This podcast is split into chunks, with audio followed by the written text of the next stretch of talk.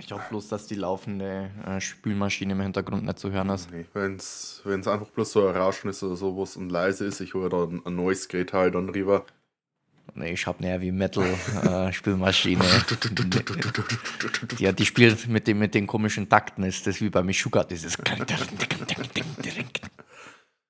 Das ist für das Marschieren aus ähm, von Judas Priest äh, Metal Gods. Das Lied, das fängt so mit so einem mit so Marschiergeräuschen an. Und weil sie das aufgenommen haben, also um das Geräusch zu erreichen. Haben sie einfach geschirken genommen? Sie haben äh, einen, einen Besteckkasten aus der Schublade raus ja. und haben den geschüttelt. Ja, sowas haben, äh, haben sie echt immer gern gemacht, finde ich cool. Weil das haben sie, das haben sie in einem Haus aufgenommen, wo es die Beatles äh, benutzt haben, um ihre Dinge aufzunehmen. Das ist, glaube ich, von, genau, äh, vom äh, John Lennon und der Yoko Ono gebaut, das Haus. Oh, da hast dann quasi auch zwei Toiletten nebeneinander gehabt wo du über der eine John oder über der andere äh, Yoko gestanden ist, wo sie quasi Händchen haltend äh, kacken gehen konnten. Gott, die waren so drauf, Mann. Fang mal Fang an. an. Fang an, Junge. Living creatures from the dawn of time. What havoc will they wreak? I know the supernatural is something that isn't supposed to happen, but it does happen. Just open the door.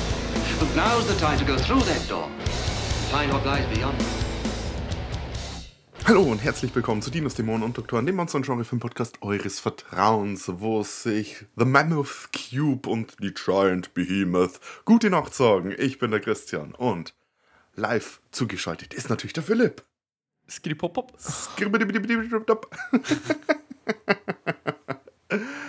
Hallo. Hey Philipp. Wir sind im neuen Jahr. Es gibt dann. Also, wir nicht, wir nehmen das noch im alten Jahr auf, aber für euch ist es das neue Jahr. Äh, frohes Neues, ihr habt Silvester überstanden, die Welt ist nicht untergegangen, wenn ihr das hört. Es ist vermutlich aber auch nicht schlagartig besser geworden, was viele Leute meinen. was allerdings äh, besser wird, oder zumindest ziemlich gut wird, äh, ist dieser äh, Monat, dieser Themenmonat in unserer Show, denn wir reden über Monster, die aus dem Eis kommen, ich nenne es den Ice Cube Month. Q, ein Lied von Ice Cube. Philipp, los. Fuck the police, straight from Ist sogar passend für den Film heute. den? Ja gut, man, man, muss ja sagen, das Lied war jetzt nicht Ice Cube, sondern NWA. Da war ja auch noch Easy E und so dabei. Also Dr. Dre, da war die Crew noch beieinander. Oh.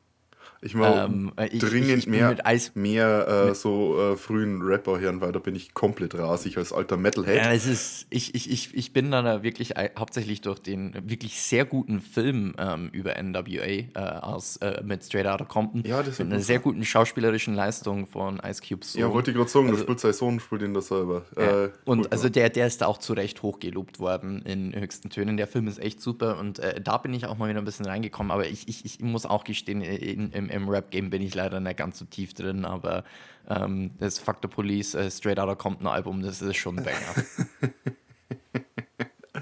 so, äh, wer, wer, auch äh, die Police fucken dort, ist The Beast from 20.000 Fathoms. Der Film, über den wir heute sprechen, äh, von 1953 in Deutschland auch äh, unter zwei Namen bekannt, unter anderem ähm, Frankenstein. Nein, nein, nein, nein, nein. Ist ein, das ist ein amerikanischer Film. Die haben bei japanischen oh. Filmen haben sie immer das Frankenstein oh, oh. und King Kong reingemischt. Oh. Bei amerikanischen Filmen ähm, sind die Titel deutlich langweiliger und unkreativer, weil zum Beispiel Dinosaurier in New York. Ach komm, ja. Ist, ähm, hört sich noch Plural an und nach dem einen Zeichentrickfilm aus den 90er, wo der John Goodman den Tyrannosaurus äh, synchronisiert. Äh, alternativer Titel ist Panik in New York. Ist äh, hm. auch passend, aber irgendwie lame. Mhm. Und spoilert irgendwie so das letzte Drittel. Ach komm, dass es ein Monster irgendwie eine Großstadt kaputt machen dort, ist jetzt halt selbst in 1953 noch äh, wenig überraschend. Äh, schon schon ja, wenig okay. überraschend. Aber äh, ich würde mal sagen, bevor wir tiefer in die Materie einsteigen. Das ist New York, es hätte ja auch Philadelphia sein können. Ja, Philadelphia wird es auch zerstört. Oder Washington DC, vielleicht passiert das in, einer kommenden, in einer kommenden Folge. Gucken wir mal. Möglich. Okay, Philipp. Wie schon gesagt, bevor wir jetzt weiter in die Materie einsteigen, würdest du vielleicht so lieb sein und für uns die Handlung zusammenfassen? Hallo, liebe Freunde, habt ihr Godzilla gesehen? Ziemlich genau das, nur mit weniger Kritik an den A-Bomben und Strahlung und in New York. Aber mal langsam. In der Eiswüste des Nordpols führen die USA Tests mit nuklearen, Entschuldigung, Nukular. nukularen Ja, Sprengköpfen durch. Bei der Untersuchung zur Sprengung geraten zwei Wissenschaftler in einen Eisrutsch, der laut dem einzigen Überlebenden Thomas Nesbitt von einem riesigen Monster verursacht wurde. Zunächst wird er für verrückt erklärt.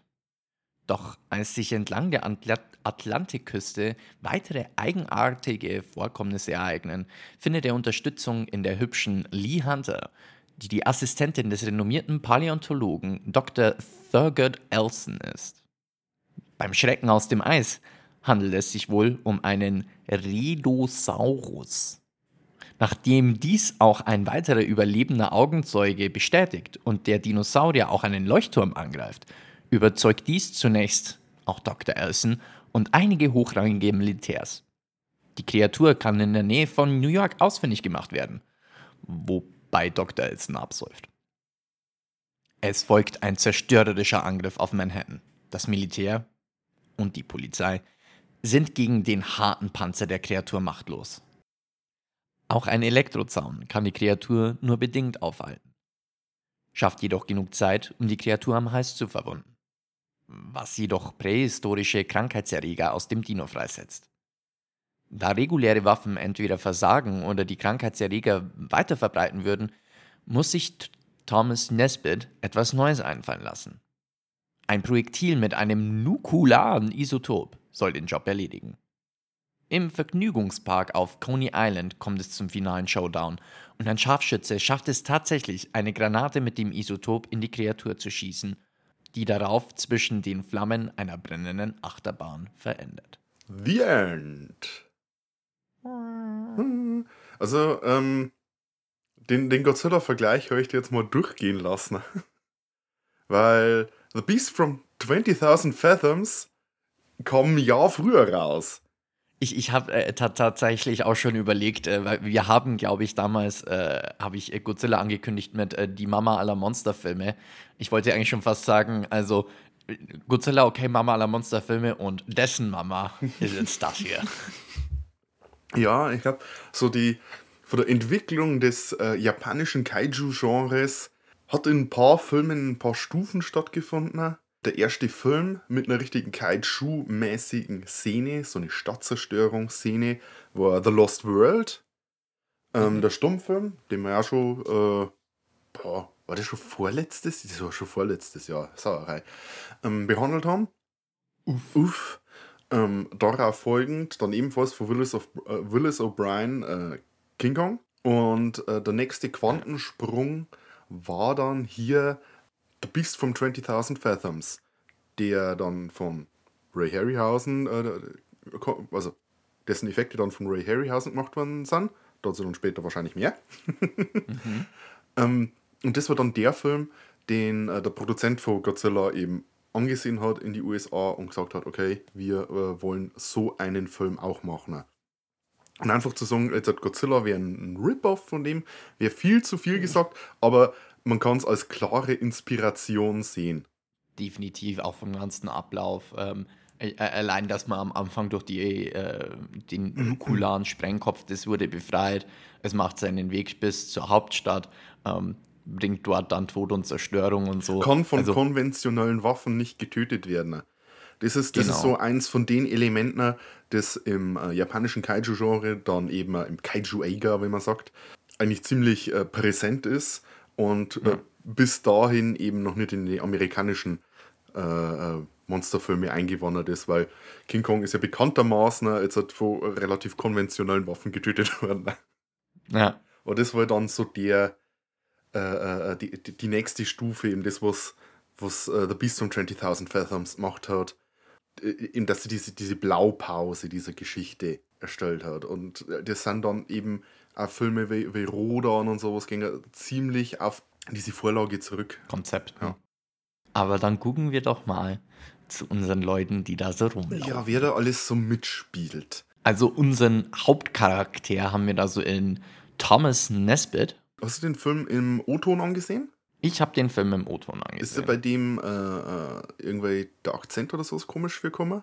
Weil ich bin in sowas schlecht. Uff, uff.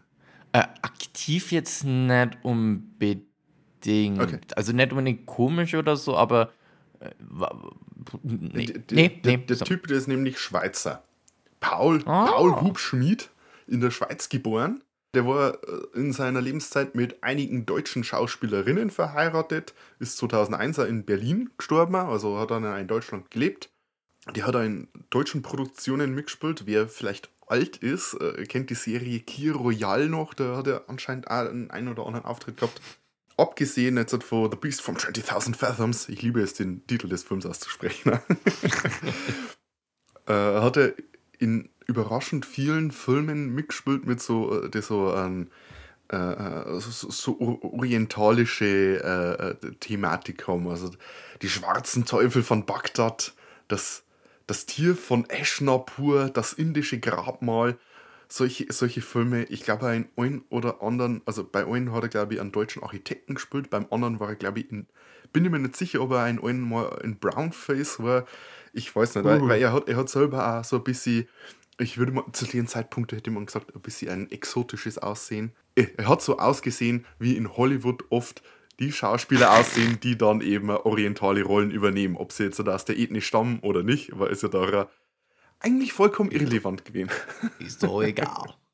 Genau, äh, das ist äh, der Tom Nesbitt, Professor, was für amerikanische äh, Monsterfilme relativ äh, ungewöhnlich ist, weil da haben normalerweise die Militärs sind da meistens die, die Hauptfiguren und die Wissenschaftler eben so die beratende Funktion und wir haben ja tatsächlich einen Wissenschaftler. Der auch nicht so der Hau drauf Typ ist, sondern Eben. eigentlich eher so ein Gentleman. Also, Ja, ja, ja, ja, ja, er ist nicht, er ist hier nicht äh, Mr. Actioner.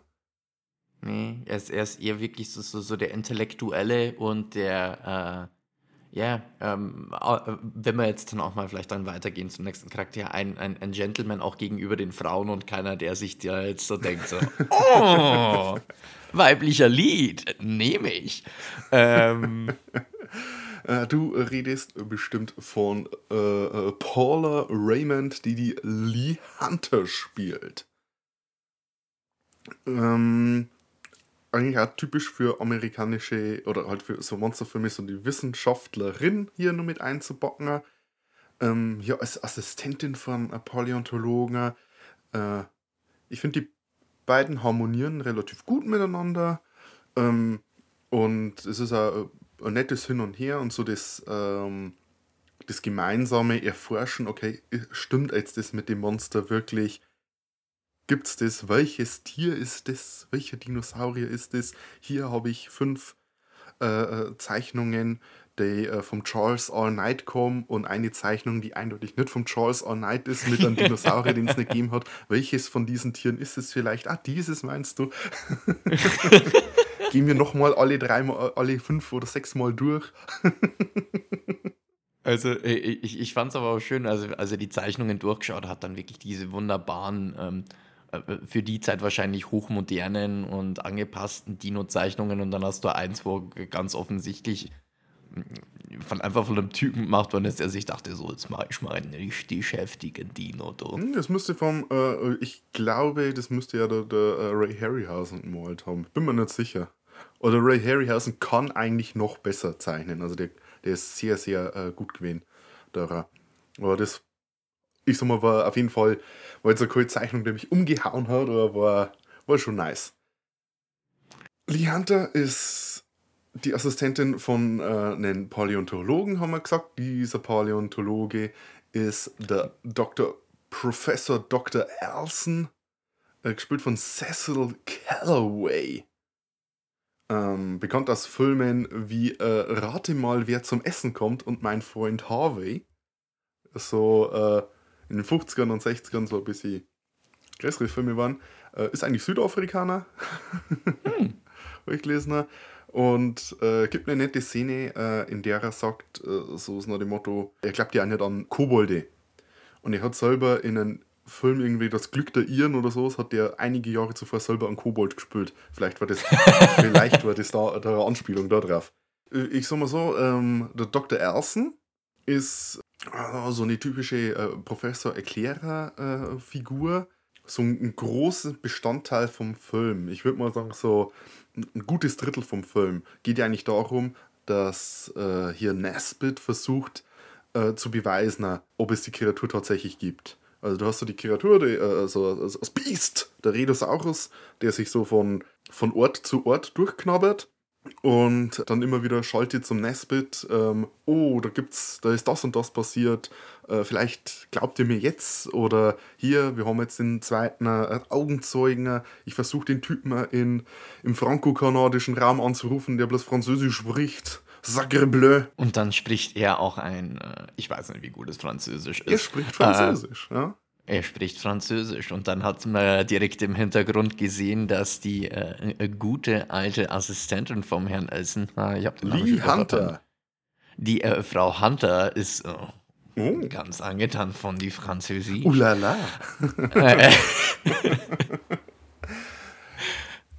Äh, ja, äh, Dr. Elson ist also auch ganz cool. Er ist, er ist zwar so der, der typische alte Wissenschaftler, aber der hat noch richtig Bock auf Action. Ja, ja. Als er dann äh, überzeugt ist, als er dann wirklich bemerkt, hey, da ist was dran, ist, merkst du richtig, wie der aufblüht und ganz hibbelig ist und so, ja, geil, steck mich in die Tauchglocke rein, schmeiß mich irgendwo in den Ozean. Vielleicht sehe ich ja das gigantische Menschenfressen. lass mich hier runter, lass mich, lass mich gefressen ja. werden, das wird richtig geil.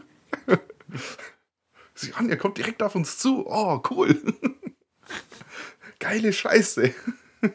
Ähm, jo, abgesehen davon haben wir zwar noch ein paar Charaktere, die öfter auftreten, mhm. so, so den Colonel. Ja, ja, ja. Zum Beispiel. Ist, äh, der Colonel, den, äh, da, da habe ich richtig gestrahlt, als der ins Bild gekommen ist.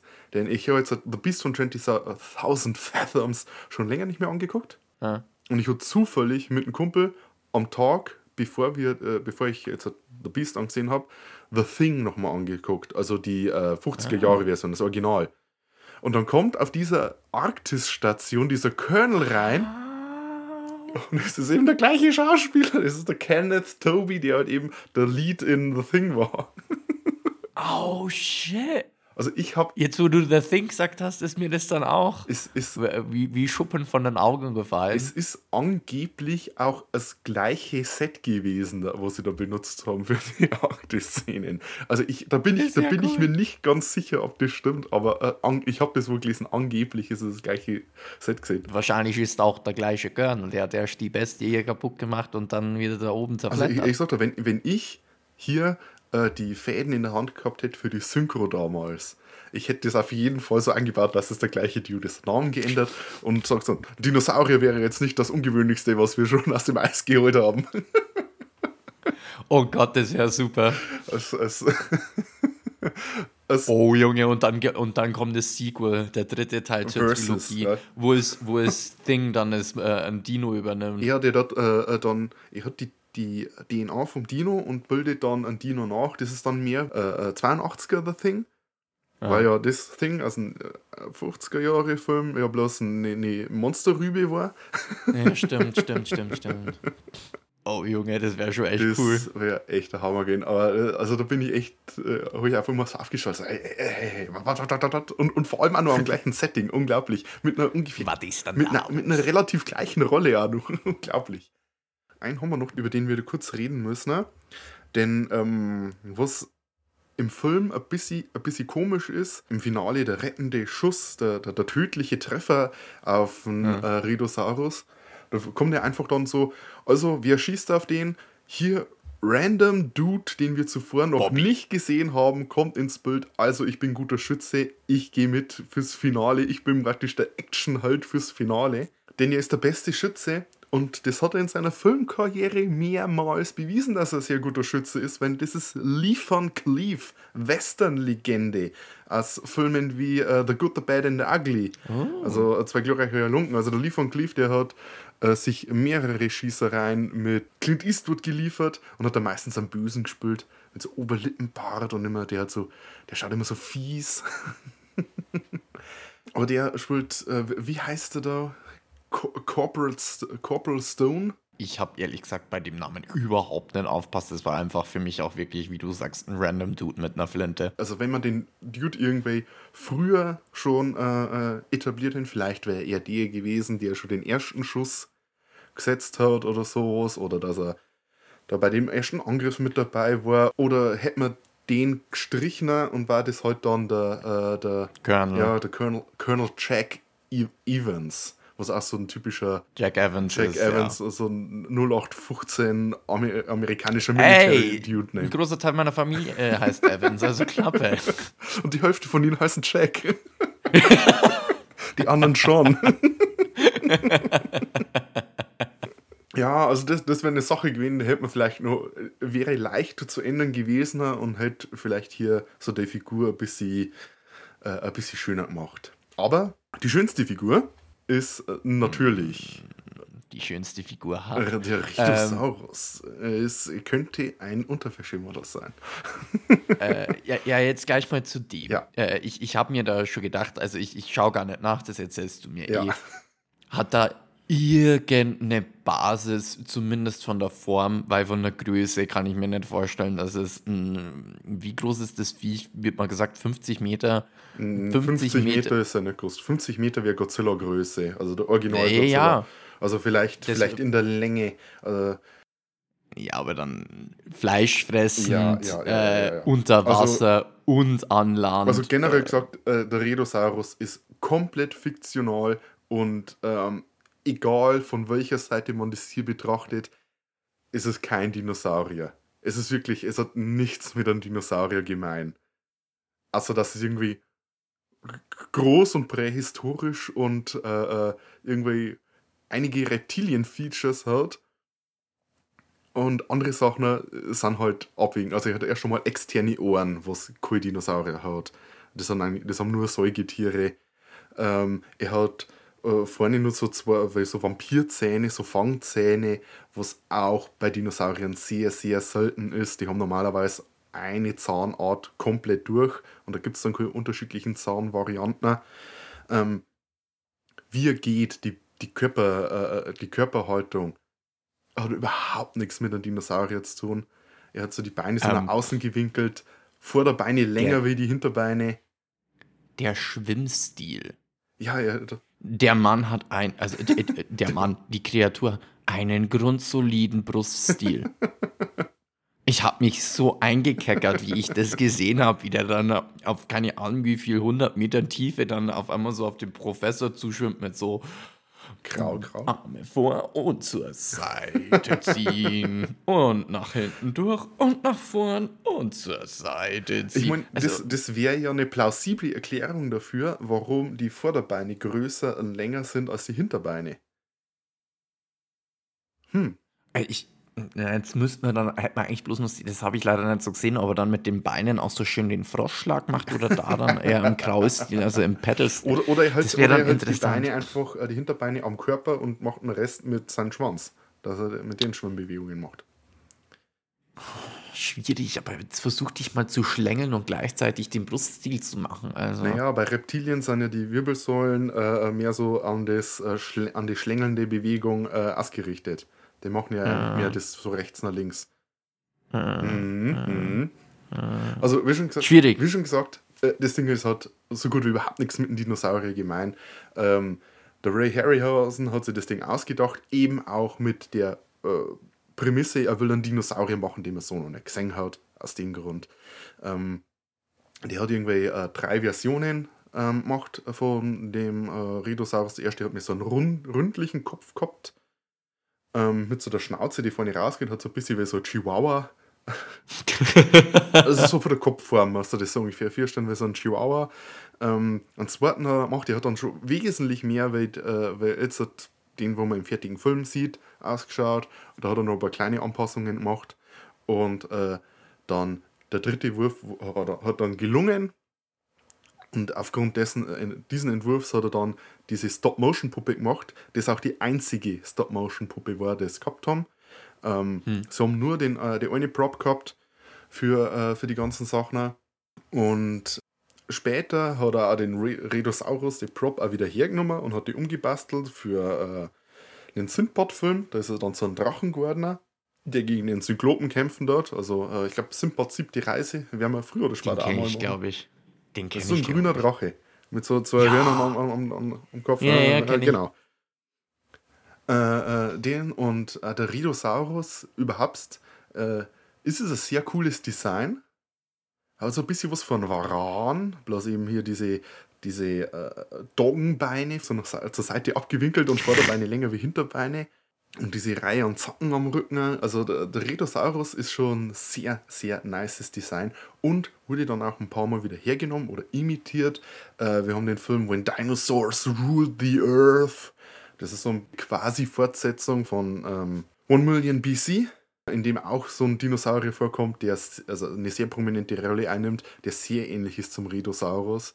Und äh, wir haben auch den Film, äh, wie hieß er? Irgendwie Planet of the Dinosaurs, Planet der Dinosaurier, in dem dann Tyrannosaurus gegen den Rhedosaurus kämpft. Allerdings ist der Rhedosaurus wesentlich kleiner wie der Tyrannosaurus in dem Film. Aber das, das Tier, das taucht öfters wieder auf, wieder öfters wieder zitiert. Du hast, glaube ich, in der äh, in der Godzilla Anime-Serie Singular Point hast, äh, siehst du ein großes Poster davon, glaube ich mal. Ich glaube in den Endcredits sogar. Und nicht zu Unrecht, meiner Meinung nach.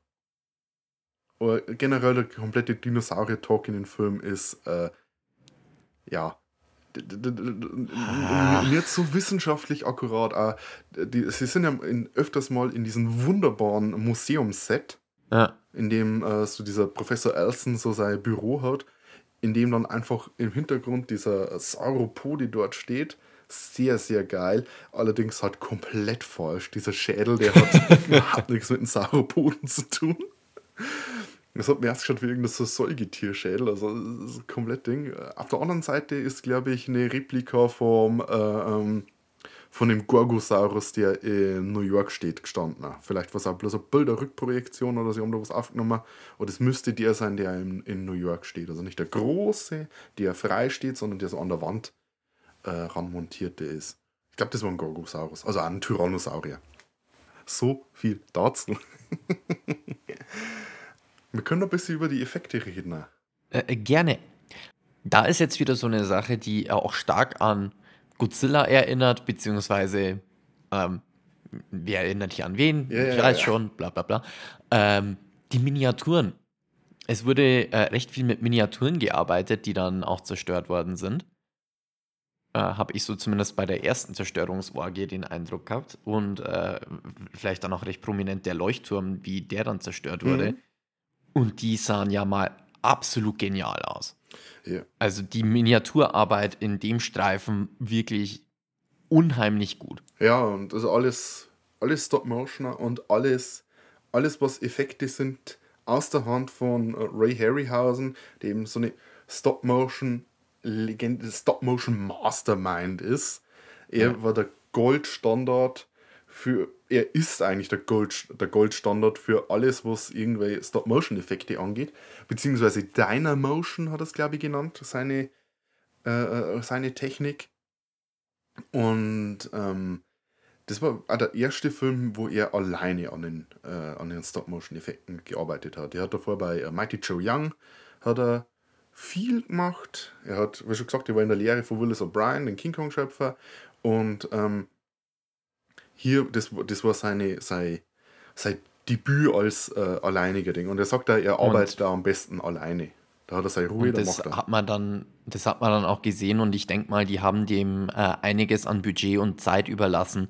Äh, zumindest wie es aussieht. Äh, die haben wahrscheinlich, kann ich mir vorstellen, einfach mal gesagt: Jung, guck mal, hier erste Wart, mach mal und äh, viel Spaß, weil danach hat es wirklich ausgesehen, die, die, die Bewegungen von der Bestie waren 1A, da hat es ganz wenige Wackler gegeben, wo man sich dachte, ne, das sieht jetzt aber ein bisschen wonky aus.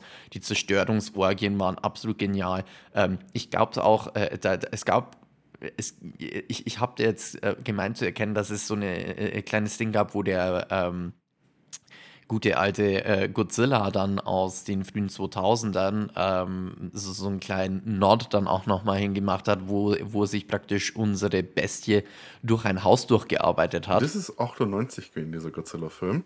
Der, oh, scheiße, der TriStar, Roland Emmerich Godzilla-Film. Ja, ja, Es gibt ja, einige ja. Leute, die sagen, äh, der, äh, der 98er Godzilla würde besser funktionieren oder wird nicht so viel ähm, Kritik bekommen, wenn es äh, geheißen hätte, es wäre eine, äh, kein Godzilla-Remake, sondern ein The Beast from 20.000 Fathoms Remake. Ja. Mm, Kann ich Äh, jetzt kann- so nicht ganz unterschreiben, oder dann hätten sich wahrscheinlich weniger Leute darüber aufgeregt, dass, äh, äh, äh, weil er, ja. Also jetzt vielleicht auch nicht unterschreiben, aber ich verstehe das Ja. Argument zumindest auf jeden Fall mal.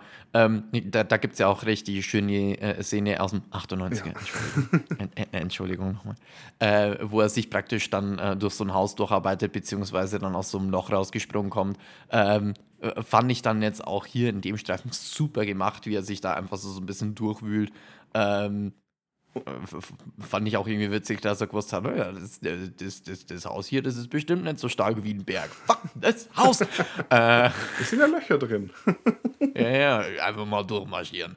Ähm, also, die Effekte waren wirklich super überragend. Auch die Verletzung äh, am Hals äh, fand ich dann, sah echt super aus. Und was mich vor allem wirklich beeindruckt hat, waren dann die ein, zwei Szenen, wo die Bestie ähm, zusammen mit aktivem Personal, äh, wo das praktisch reingeschnitten wurde. Mhm, wo die Menschen und die Bestie im, im gleichen Ding sind. Da gibt es aber äh, so tolle White-Shots, wie äh, die Bestie so auf eine Kreuzung läuft, so hinter ein Haus vorkommt. Und der Ray Harryhausen redet da von so einer gewissen Sandwich-Methode. Weil er hat im Hintergrund eine Projektion, wo er den, äh, die Stadt gefilmt hat. Dann gibt es so äh, Gebäude, die er ausgeschnitten hat und die dann im Vordergrund sind. In der Mitte hat er seine Stop-Motion-Puppe. Dann im Vordergrund dann nochmal davor, dann nochmal Leute hineinprojiziert, die weglaufen. Und das ist dann in den aller, allermeisten Szenen par excellence. Ja. Und was da viel hilft, ist, dass der Film in äh, Schwarz-Weiß ist. Ähm, ich weiß nicht, ob der durch die Beleuchtung, mh, ob das dann leichter ist zu beleuchten, aber die Beleuchtung wirkt halt richtig gut. Es hat so einen richtig schönen, harten Kontrast und es wirkt immer geil, wenn die, wenn die Bestie so aus dem, aus dem Schatten rauskommt oder in den Schatten reinkommt. Es gibt ja ein paar Szenen in der Nacht, ähm, wo dann Scheinwerfer auf die Bestie gerichtet sind. Das sieht halt einfach richtig, richtig schön aus. Du hast gesagt, er hat re relativ, äh, er hat richtig viel Geld gekriegt. Äh, nö, der Film hat äh, eine Viertelmillion gekostet. Wie schon gesagt, er hat sich nur leisten können, ein Stop-Motion-Modell vom Redosaurus zu machen. Naja, dann haben sie ihm wenigstens die Zeit gelassen. Ja, genau. Die er dann gebraucht hat. Das war ähm, eigentlich richtig ein Low-Budget-Film. Er hat allerdings dann äh, relativ viel eingemacht. Das ist so, äh, geht, geht schon so Richtung Blockbuster-mäßig.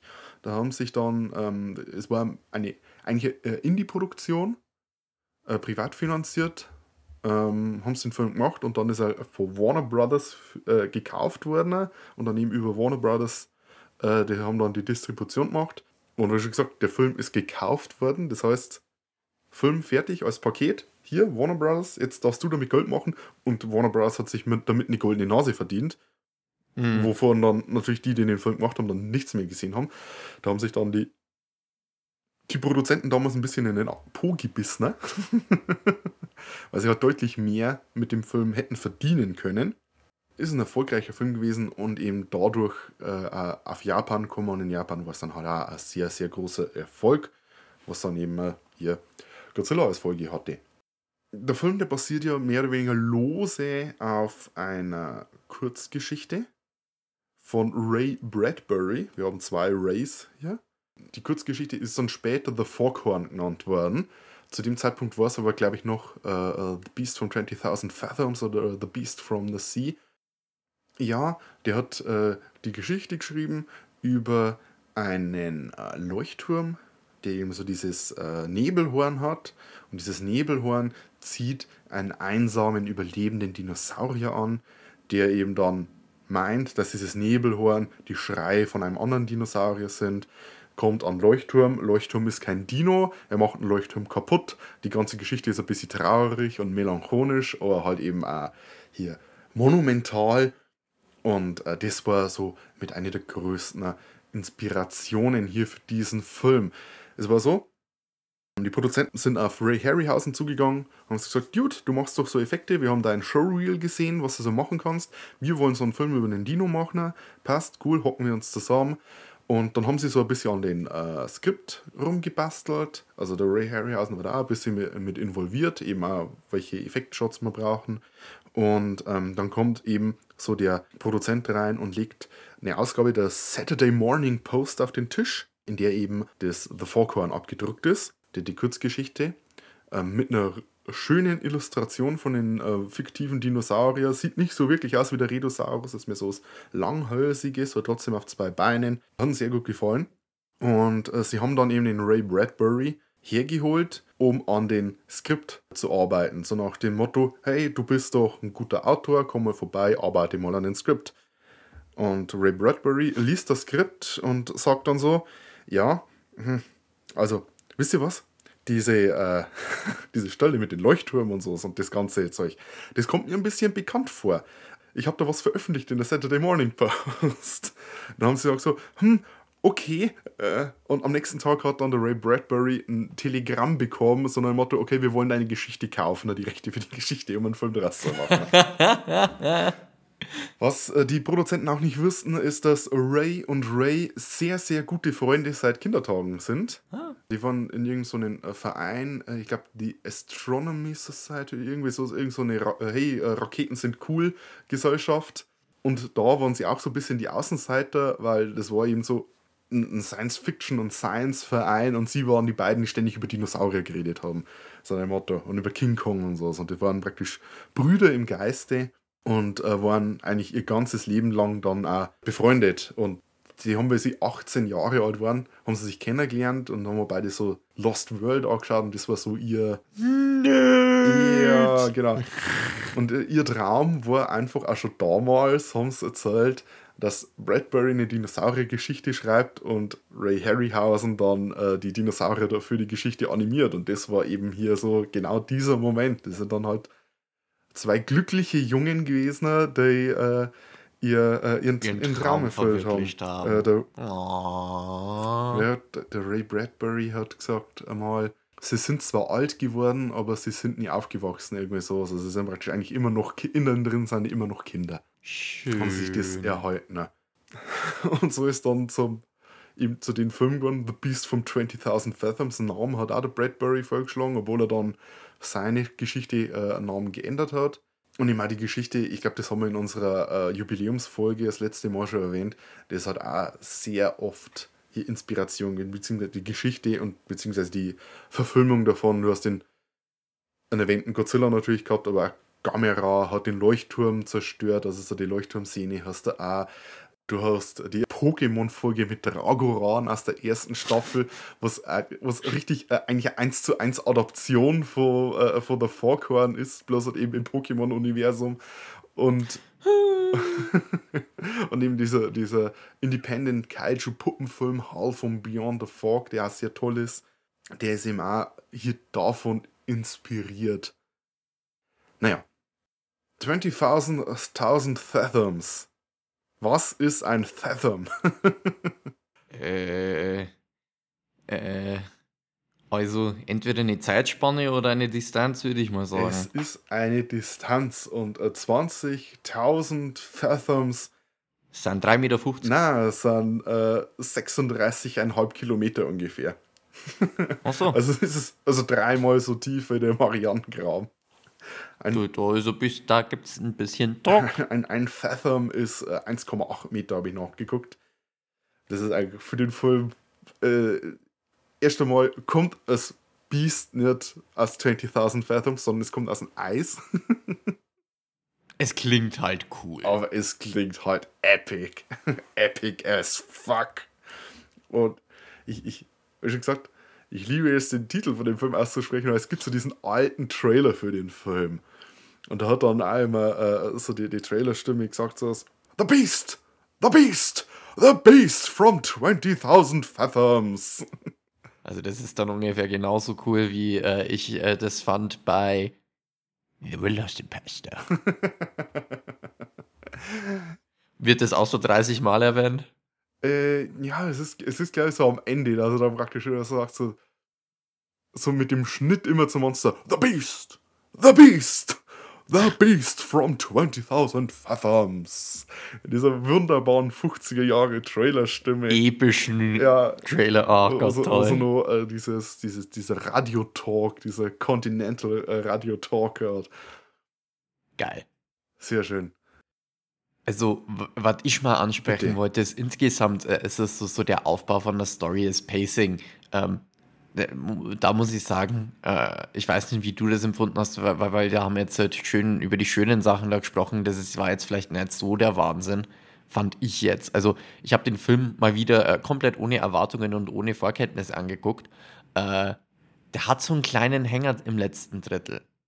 Ich, ich finde, ähm, es ist also, also ich finde ich find den Film generell relativ kurzweilig. Er ist er relativ kurz. Also ich, ich kann, ich verstehe zwar, dass er so auf der Suche nach dem Monster, dass es ein bisschen äh, dauert. Allerdings hast du da immer wieder die Schnitte zum Monster. Ähm, ich finde, was, was so Pacing und Aufbau angeht, ähm, finde ich hauptsächlich, dass das Ende dann ein bisschen überhastet ist. Ja. Und du hast dann so, so das, das Verletzen vom Monster, beziehungsweise du findest das Monster, dann kommt die Zerstörungsszene und dann, und dann kommt irgendwie noch mal ein bisschen so, so das Tempo raus. Und dann, äh, wie bringen wir es denn jetzt um? Na, schauen wir ein bisschen. Oh, es ist in Coney Island. Halt schnell. Ja, also es ist, oh, es ist in Coney Es ist verschwunden, es könnte überall wieder auftauchen. Oh, es ist in Coney Island, wir haben es erschossen. Richtig, also ich, ich finde, äh, der, der Hänger, also ich finde eigentlich, da, da würden noch so fünf Minuten noch reingehören in den Film. Also ich will eigentlich an der Stelle mehr. Ich, würde mir wünschen, dass vielleicht ein bisschen mehr mit dem, äh, mit dem Krankheitserreger oder sowas machen. Dass das vielleicht so früher bekannt wird. Oder ich, ich weiß nicht genau. Ja, ich, da der war dann auch irgendwie komisch. Also das mit dem Krankheitserregend, also ich, ich weiß nicht, du hast das so, so ein komisches Auf und Ab, ich weiß gar nicht, wie ich das so richtig erklären soll. Also du findest die Bestie endlich im, im Hudson River. Und dann ähm, Oder die, Best, die Bestie findet er aus New York. Ja, oder so rum. äh, dann, dann kommt die große Zerstörung und äh, wir können nichts tun, wir können nichts tun. Dann geht wieder ein bisschen das Tempo raus dann schaffen sie es durch einen Elektrozahn die Bestie zu verletzen. Okay, dann kommt die Krankheit. Und das nimmt dann wieder ein bisschen Tempo raus, nachdem er wirklich wieder so einen High Peak hatte mit die Bestie wurde verletzt. Mm, sind diese ganzen Blood Puddles mhm. am Boden. Also es ist also im letzten Drittel, finde ich, äh, vom Spannungsbogen irgendwie nicht so, für, für mich zumindest, nicht so konstant gewesen. Also das fand ich dann direkt schade. Also wie du sagst, entweder hätte man auf die Krankheit ähm, mehr Fokus legen müssen, also da noch fünf mhm. Minuten hinzufügen oder halt einfach gleich raus. Oder verzichten, ja, genau. Also ja, es ist, an sich eine coole Idee. Ja, ja, voll, bin ich voll bei dir. Äh, also so, so, diese urtümliche Krankheit und so weiter, äh, dass das dann für die Menschen ganz schlimm ist, super Idee, aber ähm, das wurde dann entweder zu, zu wenig genutzt mhm. oder es, es, es hat eine zu große Gravitas und Bedeutung dann auch irgendwo im Film. Das ist halt dann hier, die wird einfach nur als Ausrede benutzt, dass wir das Ding nicht einfach Verbrennen. mit einer fetten Haubitze oder mhm. was in die Luft jagen können. Weil ganz ehrlich, die, die, die, die, die, die Tussi-Kanonen, die sie da benutzt haben, um das Viech zu verletzen, also das war schon eine ordentliche Flinte, aber die hatten damals auch nach dem zweiten ganz bestimmt in der Nähe von New York irgendwo einen netten Abram, mhm. der dem dann mal 5, äh, 6 ja. Kilo Blei um die Ohren kaut, da wäre dann schon was gegangen. Ja, äh, ich, äh, ich glaube, ein bisschen äh, das Ding ist, äh, die Bestie greift an und dann wird ja sofort angegriffen. Ich meine, du bringst nicht sofort schweres Equipment mitten äh, in die New Yorker Innenstadt. Nee, es war dann schon Nacht. Also die hatten den Elektrozaun aufgebaut, ja. da hatten sie die größere Flinte da. Bis dahin bekommst du auch einen Abrams dahin geflogen. Also wenn da dann gefordert wird, da kommt die Nationalgarde. äh, also äh, äh, es, es, hat, es wurde einfach nur als Ausrede, denke ich, irgendwo benutzt. Die haben sich dann gedacht, hm, wie kriegen wir das jetzt rüber, dass wir da jetzt nicht mit dem Panzer auf das Ding. Ja, es ist, es äh, ist prinzipiell nicht viel anders, wie es dann später bei Alien gemacht wurde. Dass das Blut des, äh, äh des Xenomorph aus äh, Säure besteht. Deswegen können sie es nicht mit, äh, mit konventionellen Waffen töten, weil ansonsten brennt sich die Säure durch äh, den Rumpf vom Raumschiff. Und hier hast du eben auch wieder irgendwas mit dem Blut, oh, wir können das nicht normal verletzen, denn dann äh, tritt der Krankheit. Es ist einfach ein, Schutzschild für die Kreaturen, Plot, Plot ja. Armor. Es ist ein kleiner Plot-Armor, aber ich finde, äh, wie, wie, sie die, die, die, die, äh, das dann umgesetzt haben mit den Kranken und so weiter, was dann auch wieder in Godzilla so ein bisschen ja, aufgegriffen ja, wurde. Also in Godzilla war es dann halt eher die Strahlung. Ähm, und dann eben einfach die generelle Zerstörung. Nicht, eben, nicht nur die oh. Soldaten, sondern auch die Zivilisten. Da ist er dann viel mehr darauf eingegangen, weil ich wie viel, Gravi wie viel Gravitas äh, hier da so einen Angriff hat. Und genau das ist dann wieder das, äh, da, da, hast du den Vergleich bei, bei Godzilla, das wurde, das wurde das zelebriert. Wurde, das, das, wurde zelebriert, das wurde ausgezogen, ja. das, das wurde platt gemacht und ausgebreitet. Und das fehlt mir da irgendwie, weil das wurde dann so, äh, da wird kurz drauf eingegangen, so, na, den ganzen Soldaten geht so schlecht und so. Aber dann ist es aber mal so, ballern wir Strahlung rein und tschüss. ja, ich, ich weiß nicht, die ganze Sache mit der Strahlung ist natürlich auch so ein Ding, die hier äh, wenig aufgenommen äh, wurde. Vielleicht hat das auch ein bisschen so den Grund gehabt, dass sich die amerikanische Bevölkerung da noch nicht so über diesen Fallout überhaupt äh, äh, äh ja, informiert war, dass sie das auch nicht gewusst haben, wie, wie so der ja, Fallout ist. Also da ist mehr das ging dann aber auch schon langsam in, also wenn man jetzt schaut, 54, 53. 53. Das war dann aber auch schon wieder. Ja, ja gut. Du, du musst immer. Also es wurde, es wurde aber auch, es wurde zumindest erwähnt, ey, yo, ähm, wenn irgendwo hier Strahlung mit neuer Geigerzeller da ausschlägt, dann geht's zwar weg. Und ja. die haben ja dann geantwortet: Gehen, bist du dumm? Wir laufen. Wir rennen.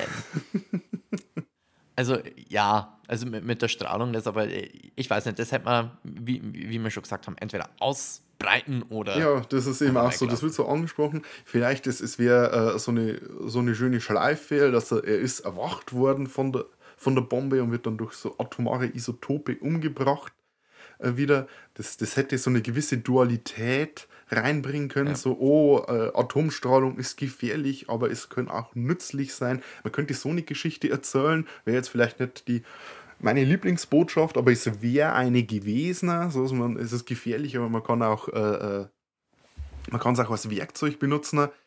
Ähm, ja, er, er, weiß nicht so recht, was er mit dem nuklearen Thema anfangen soll. Es ist halt, nu nuklear ist es hat einfach die Zeit eingeläutet. Das war der erste Monsterfilm, der sowas gebracht hat. Monster durch Bombe erweckt.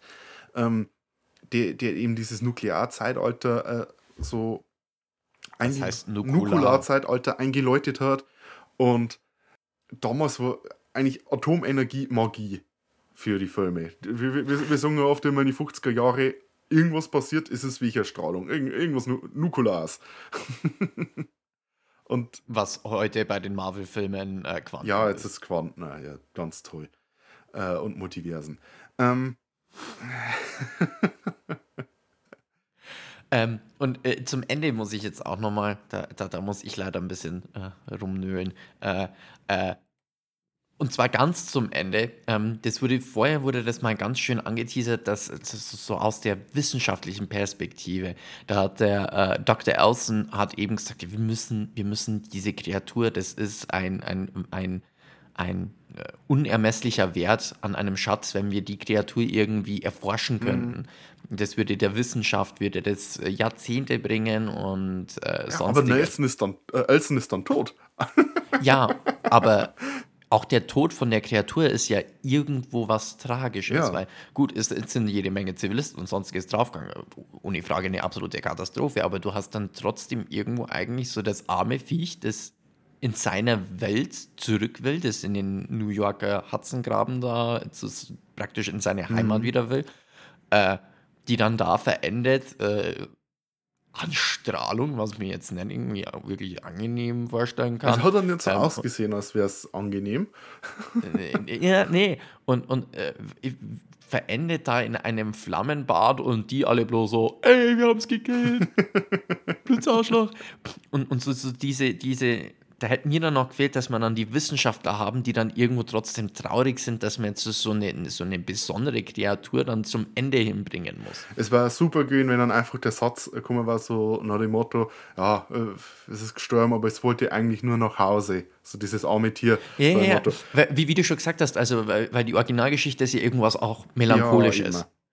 Und, und das hat mir jetzt da, vor allem weil es halt mal angesprochen wurde, das ist meiner Meinung nach wirklich eine verpasste Chance nochmal Ja, gewesen. diese, diese Melancholie ähm, ist ja was aus vielen äh, Kaiju-Monsterfilmen hat er innewohnt. Äh, angefangen eben King Kong, der halt eben auch tragisch stirbt.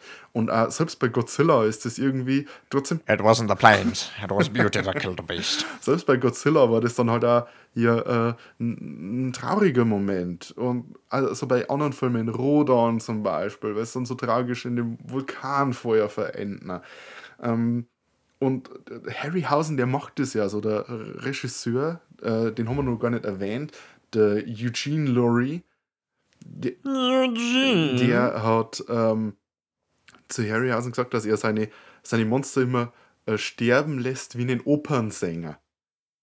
Und das ist sehr, sehr, sehr, sehr dramatisch und sehr theatralisch. Das hatten wir auch, in, äh, als wir über Gwanji geredet haben, Oh, der im ja. Feuer verendet. Das ist halt, du, du, du leidest mit diesem Tier, das ja Der sterbende Du, du Schwan. leidest mit diesem Tier, das ja per se die Hauptfigur des Films ist.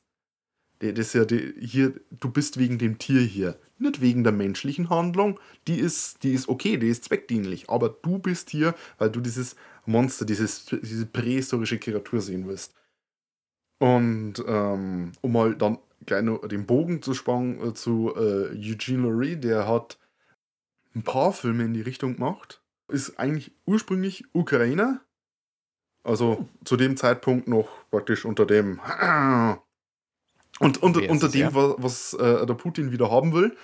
Ähm, äh, ist dann auf Frankreich geflüchtet. Da war Stummfilmausstatter und auch im Ballett tätig, weswegen ich vermute, dass äh, daher diese Ballettszene äh, kommt, Oh Gott, die Ballettszene. die mh, relativ überflüssig ist. Aber ich glaube, hier da wollte einfach Eugene, äh, Eugene so seine äh, Ballettkumpels und so ähm, bedienen. Ähm, nach dem Zweiten Weltkrieg ist er dann eben in die USA ausgewandert und er hat hier The Beast from 20.000 Fathoms gemacht. Äh, er hat einen Film gemacht, der heißt äh, The Colossus of New York. Den habe ich noch nicht gesehen, den habe ich mal auf meine Watchlist gesetzt. Aber zwei Filme, die eben dann auch noch hier für den Filmemacher ähm, wichtig sind, sind äh, The Giant Behemoth, Mhm. der heißt bei uns das Monster vom Loch Ness, was auch irreführend ist, weil es kommt aus dem Meer und nicht aus dem Loch Ness. Wird London angegriffen, auch mit Stop-Motion-Effekten. Da hat der Willis O'Brien dann mitgeholfen, obwohl der Film hier später dann gemacht worden ist, The, The Giant Behemoth. Und was der auch noch gemacht hat, ebenfalls in London britische Produktion, Gorgo. Oh, der Name sagt mir Ja, was. der, der ist schon ein, zwei Mal gefallen bei uns. Und das ist also ein Godzilla-Trittbrettfahrer, aber eben aus den UK, auch ein sehr toller Film. Denn seine komplette Filmografie, er hat bei vier Filmen Regie geführt und alles sind irgendwie so Monsterfilme. Und äh, also The Giant Behemoth, Gorgo und hier The Beast von 20.000 Fathoms sind da sehr, sehr ähnlich zueinander. Mit ihm ein Dinosaurier, einem prähistorischen Monster, das aus dem Meer steigt und eine Stadt angreift. Und meistens ist es dann auch so, dass es eigentlich sehr tragisch ist für das Monster. Ver- Verursacht das Leid eigentlich nur, weil ihm hier Unrecht angetan wird oder da, weil es eben in, dieser, in diese moderne Welt nicht mehr hineinpasst. Ah, ah. Zustimmung von Philipp passt. Laberschwall Nummer 5 beendet. ähm, ich schaue mal noch durch, was so bei mir dort steht, bevor wir äh, zu unseren Top- und Flop-Momente übergehen. Ich weiß nicht, ist, ist das für dir äh, ein Top-Moment als dieser, dieser Polizist, der Fuck the Police-Moment? Nee, nicht mal. mal. Nicht mal. Den, den habe ich. Der, der war aber Dann, gut. dann, soll, Der war dann sollten wir darüber noch reden, weil das ist so eine, eine Szene von dem Film, die irgendwie immer wieder witzig ist und die, Ja, die, die war echt gut. Die war, oh Gott, und die habe ich, die, die habe ich jetzt echt, äh, die hätte ich verpennt. Also die hätte ich, äh, gut, dass du es sagst. Also ich, ich finde es echt toll, wie komplett ausdruckslos der Kamerad und komplett statisch. Einfach bloß so sein Magazin verballert. Du merkst, du merkst, es ist aus einer Zeit gewesen, in dem Schauspieler es überhaupt nicht gewohnt waren, gegen die Lehre zu spielen. Heutzutage ja. in, stehen Schauspieler mit einem, mit einem Motion Capture Anzug in einen, in einen grünen Raum und tanzen irgendwie rum und müssen da dann, keine Ahnung, irgendwas bekämpfen oder sowas. Aber denen ist halt einfach gesagt, okay, du schießt jetzt da nach oben und dann äh, wirst du mit dem Kran hochgezogen und schrei ein bisschen. The Beast ist komplett unbeeindruckt von diesen äh, kleinkalibrigen Geschossen. Aber ich, ich müsste das nochmal anschauen, weil ich, ich habe mir das, ich, ich hätte zurückspulen sollen. Äh, heutzutage ist es so, dass jedes Magazin ungefähr 85.000 Schuss hat. Ja. Ich glaube, der Kamerad hat viermal oder so auf den geballert mit seinem Revolver, mhm. mit seinem Revolverchen. Ja. Also das war ja nicht mal ein Revolver, das war ein Revolverchen. Also das, ich, ich, es könnten 22 gewesen sein, also wirklich Kleinkaliber. Äh, und, und wie, wie, einfach komplett unbeeindruckt, der, und, und der geht ja nicht mal in Deckung oder irgendwas. Der, der, der, der, der geht einfach vor, vor das seiner Karre so.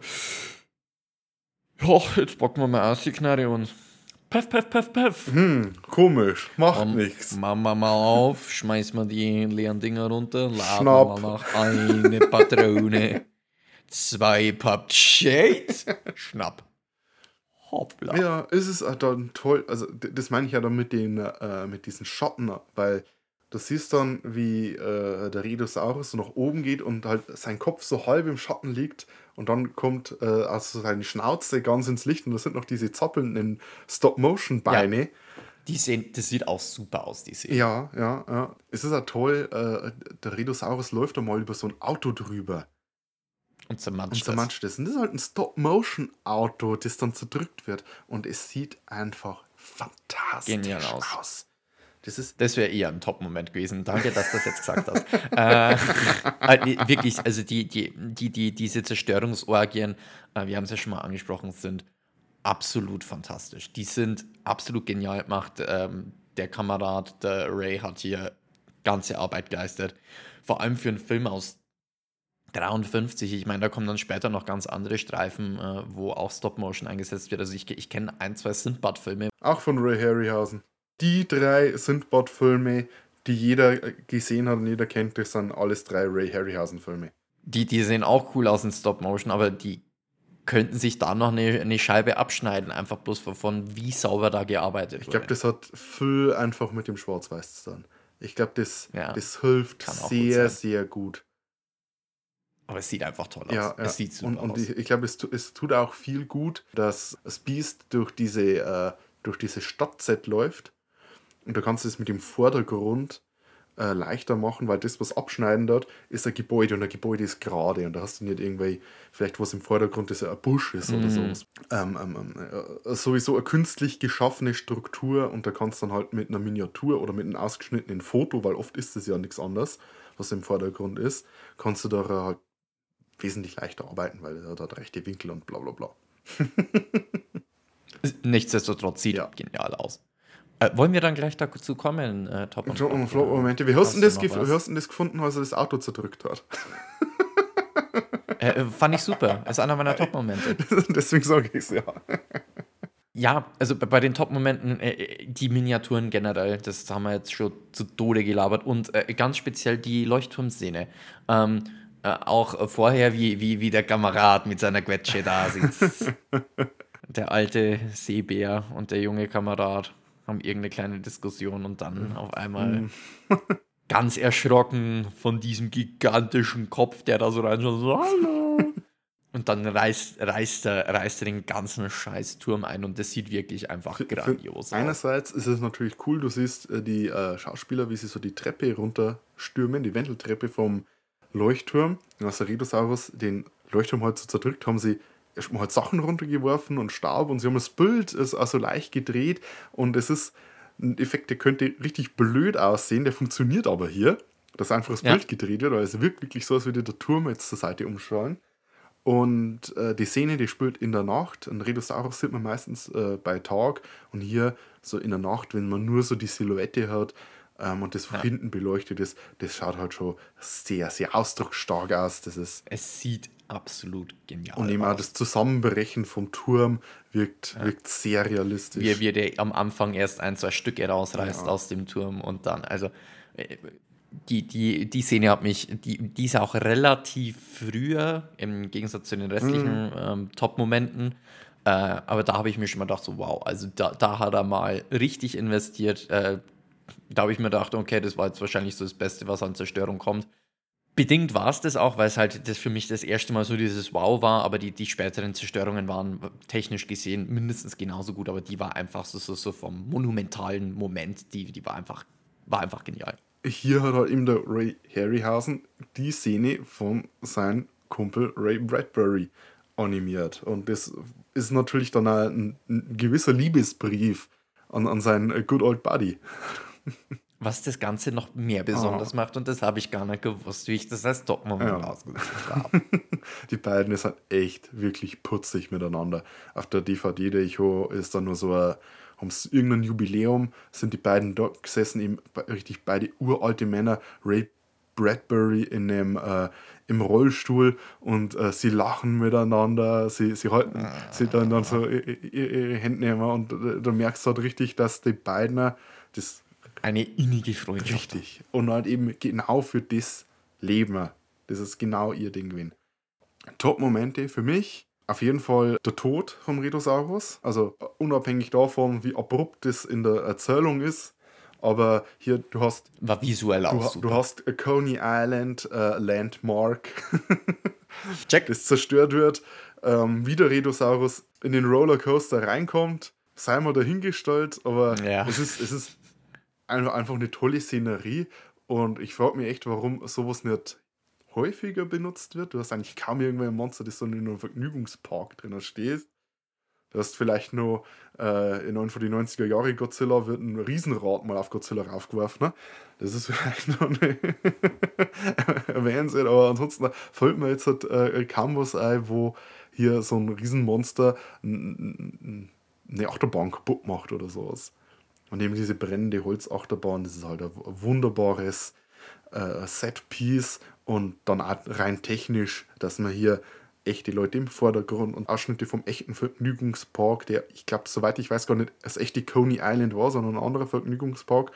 Aber eben dann hier dieser, dieser Rollercoaster, der dann Modell war und in der Mitte das Stop-Motion-Ding und dann das Feuer, das dann mal wieder echt war, aber rückprojiziert und so weiter und so fort. Das ist halt so viele so viele Schichten aufeinander für den einen Effekt und es sieht dann toll aus. Super. Und tragisch. so. So. Dann zum, dann zum, zum, zum Flop-Moment. Oh, ja. ähm, du hast die Ballettszene angesprochen. äh, ich habe mir bloß gedacht, ein obligatorischer Lückenfüller, weil, man sonst, weil sonst nichts mehr eingefallen ist. Da, da, bei, bei so einer Szene kommt mir einfach inzwischen jedes Mal das Affentheater wieder in den Kopf. Oh, aus, Und ich krieg einfach die Krätze.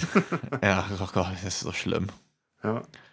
Äh, also das ist, ich, ich, ich kann solche, solche Einlagen nicht mehr positiv sehen, glaube ich, seit Son of Kong. Das ist einfach zu schlimm. Äh, das Pacing habe ich schon mal ein bisschen angesprochen, wie der äh, Durchhänger so ein bisschen ist. Und ich, ich, ich habe noch eine, eine Szene, die fand ich einfach so unheimlich dumm mhm. einfach. Relativ am Anfang, als, als unser Held, der Nevitt, den Telefonhörer in die Hand nimmt und sagt, ich hätte gern ein Ferngespräch zum Captain in Kanada nach Marine. und so fort. und danach das Gespräch mit der Telefonnahme, Alter, der Typ, der Alte, der ist vollkommen durch, das brauchst gar nicht mehr probieren, der geht eh nicht hin und jetzt lassen wir mal meinen Ruhe. Es war, also das war schon ziemlich wack. Also die, die, so Phone Operator äh, Sachen, das ist irgendwo, was mit dem wir uns überhaupt nicht mehr identifizieren können. Ja, ich, eh nicht, also eh nicht, aber ich, ich, ich, ich fand es einfach, ich weiß auch nicht, wie die Realität Ja, eben, eben. mir würde das mal interessieren. So, ich, ich, würde, wenn ich in die 50er zurückreisen würde in der Zeit, würde ich das einfach mal gerne ausprobieren. Weil ich so, dann ja, nimmst du ein Telefonhörer ab und sagst so, hallo, ich würde gerne mit denen und denen reden. Und dann hocken so diese, diese Damen da und stecken dann so diese, äh, diese Kabel um und so. Und woher wissen die, wer wer ist? Muss ich erst so ein Telefonbuch durchblättern, das dauert doch ewig. Und muss ich dann die Zeit schon zahlen? Aber weißt du, telefonieren ist ja teuer. ja, ja. Vor allem äh, äh weit, äh, weites Gespräch und ja. so. Ich, und, und ich, ich fand es dann aber auch super. Ich verstehe jetzt immer mehr, warum meine Mutter beim Telefonieren immer so schreit. Also, die, die darf das niemals hören, weil ich, ich, die, die wird dann immer richtig pissig, wenn ich mich beschwere, dass sie dann am Telefon immer so schneiden. Also, früher hast du es halt so machen müssen, weil sonst hat es da auf der anderen Seite nicht gehört. Heutzutage geht es auch so. aber die, die, die ich sage ich sagte auch schon mal öfter, du kannst das Telefon auch liegen lassen, die hören dich dann trotzdem noch. Also, es, ja, ich weiß nicht, ob du das irgendwo auch kennst. ja, so ja, also wenn es halt das, wenn es das, wenn's das bloß so gewonnen war, ja. so, ah, ja. Da, da kriegt der ganze Gang mit, um worum es geht. Äh, bei, bei dem Schauspieler war das dann auch so, hat sich die, die, die Stimmlage hat sich geändert, der Ton hat sich geändert, die, die Stimme an sich und der ist Ja, das ist die Telefonstimme, weißt Man hat eine andere Stimme. Das ist genauso jetzt wie beim Podcast aufnehmen. Wenn ich einen Podcast aufnehme, da spreche ich auch ein bisschen anders, als wenn ich normal spreche. Hauptsächlich, weil ich probiere etwas, also nicht viel, aber etwas Hochdeutscher zu sprechen. minimal, kaum Leute, Leute, äh, die außerhalb von Bayern sind oder außerhalb von Süddeutschland, vom süddeutschen, äh, österreichischen Raum vielleicht, werden das gar nicht realisieren, dass ich versuche, etwas Hochdeutscher zu sprechen. Ne? Gar nicht bestätigen, wenn wir so, ich glaube, das haben wir schon ein, zwei Mal angesprochen, oh, wir können auch schon anders äh, Freilich, ähm, nicht verstehen. Ja, naja, versucht zumindest nicht zu nuscheln. ich, ja, die Telefonie-Szene und äh, ist jetzt kein Flop-Moment, das habe ich einfach bloß vergessen zu erwähnen, was ich ein bisschen strange fand, ist, äh, wen, wen die, äh, äh Gott, mit der die am Namen habe ich es aber Lee auch. Hunter. Auch Hunter. Hunter, wen die alles abbusselt. Also, ich, ich, ich weiß nicht, ist die jetzt mit dem Professor zusammen gewesen? Nee, oder? Mm, also es wird impliziert. Es ist ein Film aus den 50er Jahren und du hast einen männlichen und einen weiblichen Lied. Also wahrscheinlich werden sie am Tag darauf heiraten. Also das ist. Ja, ja. Also die, die, also ich finde es ich find's ja eigentlich, gut, das müsste ich eigentlich fast eher beim Positiven, wenn ich das mit sagen müssen, dass man keine aufgedrückte Romanze irgendwo so hier mit rein. Zumindest, eine zumindest sehr gute Chemie. Ja. Genau, die haben eine sehr gute Chemie. Also, denen würd, da, da würde man dem Film das abkaufen, dass die dann nach dieser Zeit, dass sie da dann halt eine gewisse mhm. Liebelei entwickeln. Ja. Äh, aber ich, ich, ich weiß nicht, ich, ich habe mich dann trotzdem nicht ausgekannt, weil dann der Professor dann erstmal auf die äh, Tauchfahrten Bussi abbekommen hat. ähm, ja, das ist halt mehr so eine, eine, eine Vaterfigur, so das, das väterliche Bussi. Ja, aber, ja, gut, das ist halt wieder auf die, in die 50er auf den Mund, das geht auch schon, aber. Äh, äh, Weird, das ist jetzt eher der Zeit ja. geschuldet. Ja! dann dann komme ich mal, wa? Ähm, mm. Vlog-Moment meinerseits ist eine Szene, die hätte es im Film nicht gebraucht die unnötig br brutal ist und die außerdem noch ziemlich fake aussieht. Und das ist der Kampf zwischen dem Hai und dem Oktopus, den der Professor oh, in seiner Tauchglocke beobachtet. Ja, den habe ich auch komplett verpennt. Mein Gott, ich muss meine Notizen besser wieder machen.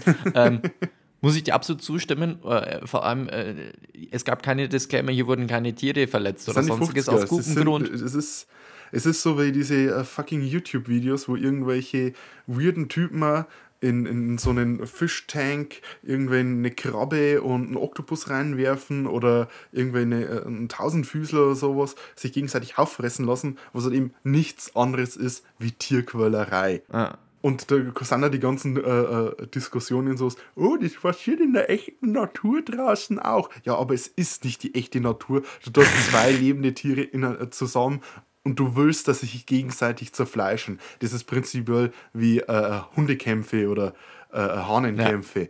Und äh, nur mit dem Unterschied, dass man da meistens das Tier zurückholt, bevor es das andere töten dort. Und hier für den Film haben sie eben auch einfach einen, einen Hai und einen Oktopus äh, äh in sehr offensichtlich in äh, ein Aquarium reingeschmissen. Du siehst sogar einen Moment, in dem der Oktopus. Der Oktopus ähm, an der Wand dran ist. An der Wand dran ist. Du siehst da, wie er einmal mehr oder weniger auf den Hai raufgeworfen wird.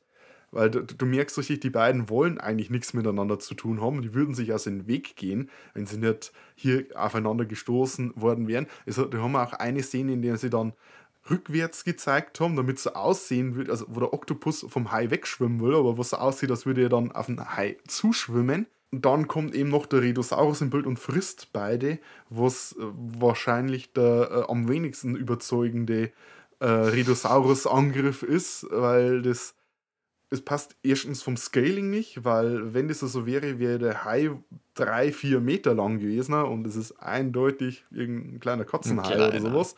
Ja.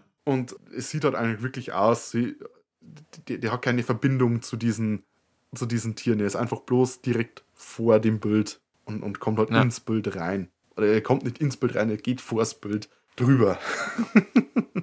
das ist mein Flop-Moment. Sonst ja. habe ich nichts. Sonst kann ich mich nicht beschweren. also wenig. Zumindest nicht, nicht, nicht ah. auf eine Szene konkret. Philipp machen wir das Fazit und das Rating mit unserem patentierten Daumensystem, bei dem zwei Daumen nach oben die höchste Wertung ist. Dann gibt es einen Daumen, das ist gut. Dann hast du einen Daumen nach oben, einen Daumen nach unten. Das ist die Mittelwertung. Das ist so. das ist okay. So jetzt mal, muss nicht negativ sein, die Mittelwertung. Sondern einfach bloß neutral. Einen Daumen nach unten hat mir nicht gefallen. Zwei Daumen nach unten hat mir so mal überhaupt nicht gefallen.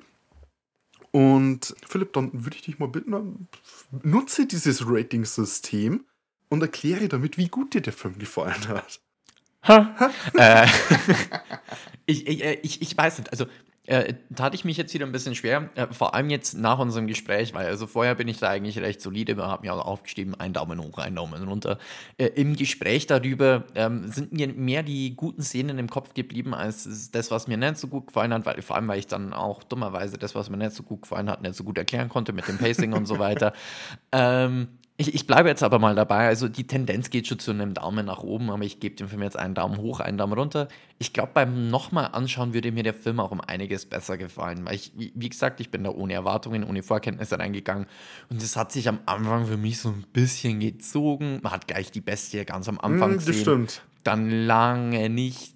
Dann, finde ich, hat sich das ein bisschen gezogen. Dann war wieder ein bisschen Zerstörung. Dann war, wie gesagt, dieser kleine Durchhänger am Ende.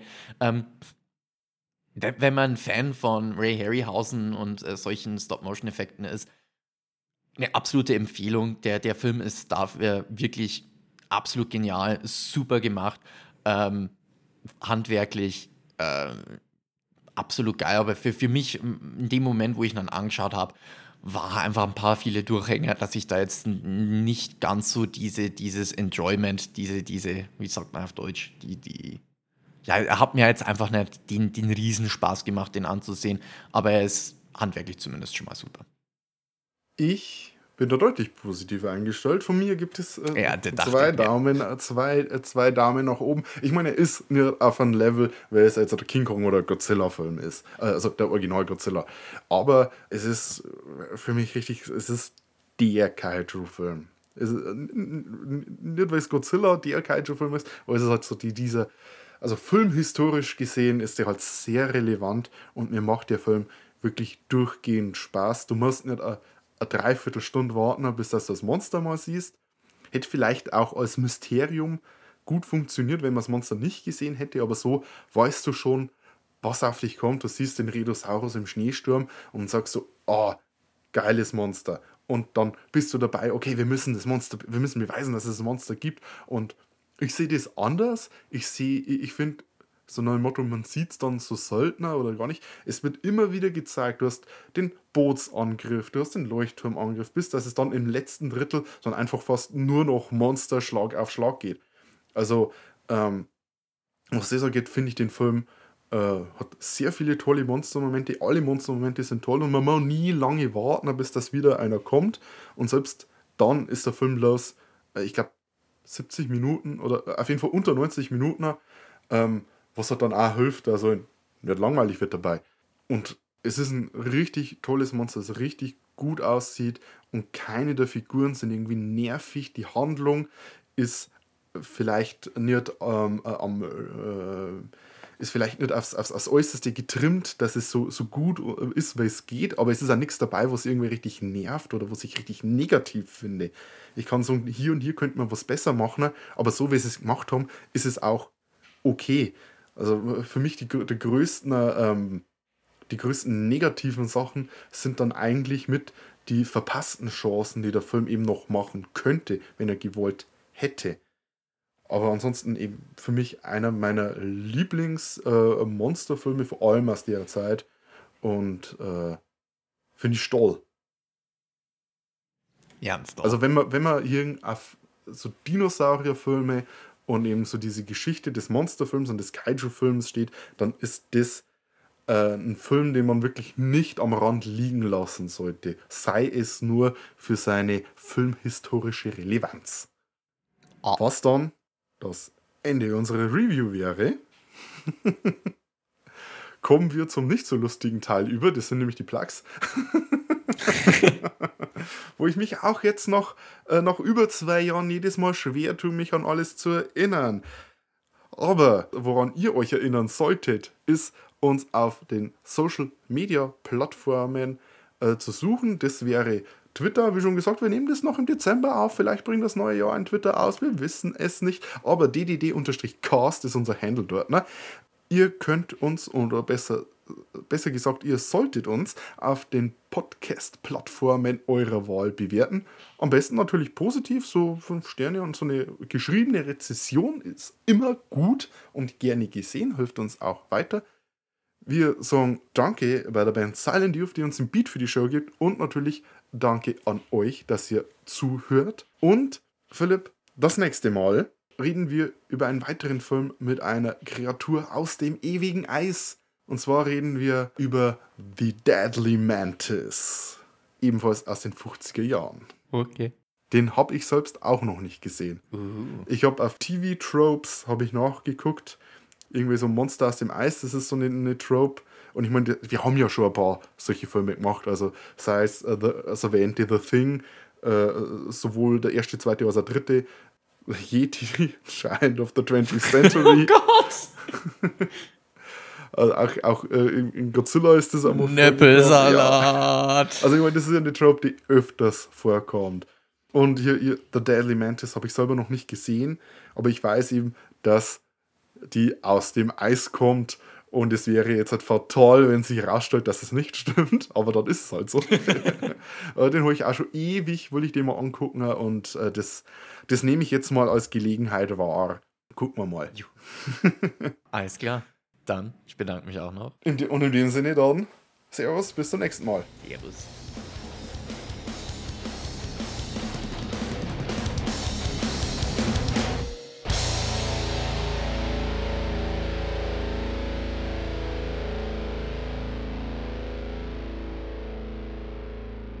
Ich liebe es, den Titel von dem Film auszusprechen, weil es gibt so diesen alten Trailer für den Film. Und da hat dann immer äh, so die, die Trailerstimme gesagt so, The Beast! The Beast! The Beast from 20,000 Fathoms! The beast, the beast, the beast from 20,000 fathoms.